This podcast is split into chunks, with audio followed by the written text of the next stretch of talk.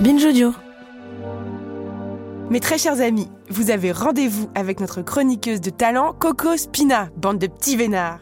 Notre représentante du lobby LGBT nous propose de créer une intermittence pour les journalistes. Et le journaliste underground en priorité de préférence. Salut Coco Salut Judith, bonjour chers auditeurs. La campagne électorale se termine et j'en suis plus convaincue que jamais, il faut créer l'intermittence pour les journalistes. Celles et ceux qui ne connaissent pas ce terme, l'intermittence s'applique actuellement aux professionnels du cinéma et du spectacle. Ce statut permet de leur attribuer, en fonction des heures travaillées, des allocations chômage dans les périodes d'inactivité. Cette campagne électorale m'a rappelé à quel point le journalisme français a besoin de se renouveler pendant ces mois, on a vu à la télé des visages blancs, à majorité masculin, à l'accent bien lissé, qui face aux candidats et candidates posent toujours les mêmes questions, adoptent une forme de connivence vis-à-vis de propos intolérables et sont incapables de contrecarrer la montée d'un discours fascisant.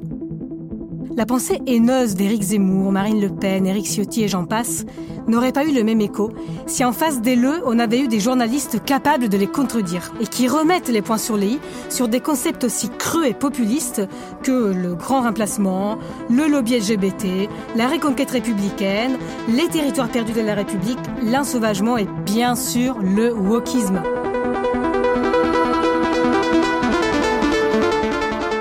L'intermittence pour les journalistes permettrait alors de sortir de la précarité, une profession essentielle à la survie de nos démocraties. En France, il existe un paradoxe quant au statut de journaliste. Selon les institutions, sont journalistes seulement celles et ceux qui ont une carte de presse.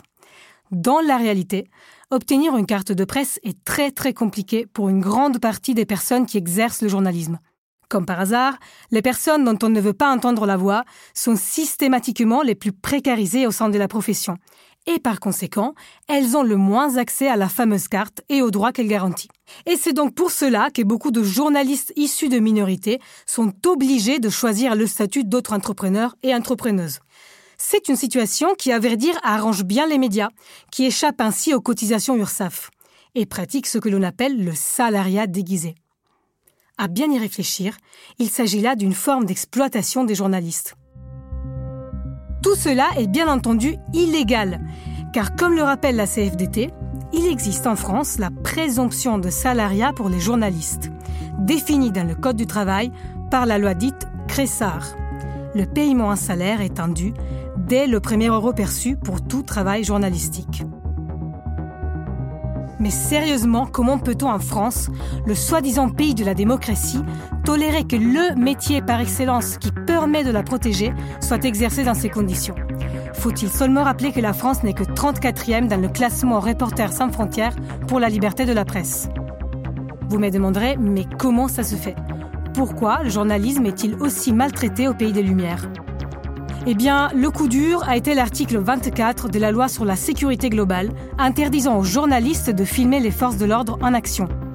Christophe Deloire, secrétaire général de RSF, rappelle que les violences policières à l'égard des journalistes en France se sont multipliées ces dernières années, avec des gardes à vue, des saisies de matériel et j'en passe.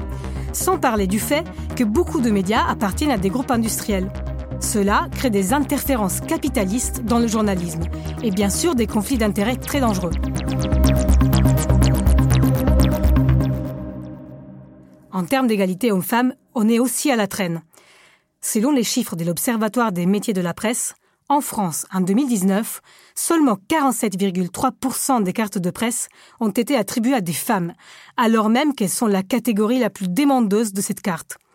Les femmes occupent également la majorité des emplois précaires dans le journalisme, donc les CDD, les contrats piges. Et donc, elles sont moins susceptibles de faire une première demande.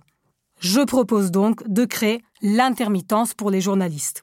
Si, comme moi, vous pensez que nous méritons des médias réellement démocratiques, qu'il est temps de gagner la bataille des mots face au fascisme, alors il faut sortir cette profession du précariat en lui donnant les moyens de la grande démocratie que nous prétendons être.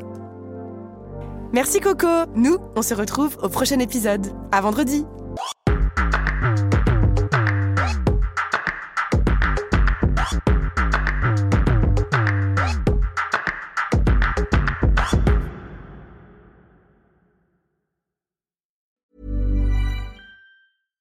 When you make decisions for your company, you look for the no-brainers. And if you have a lot of mailing to do, stamps.com is the ultimate no-brainer. It streamlines your processes to make your business more efficient, which makes you less busy. Mail checks, invoices, legal documents, and everything you need to keep your business running with stamps.com. Seamlessly connect with every major marketplace and shopping cart. Schedule package pickups and see your cheapest and fastest shipping options from different carriers with rates up to 89% off USPS and UPS rates. And with the stamps.com mobile app, you can take care of mailing and shipping wherever you are. Make the same no-brainer decision as over 1 million other businesses with stamps.com. Sign up with code program for a 4-week trial plus free postage and a free digital scale. No long-term commitments or contracts. That's stamps.com. Code program.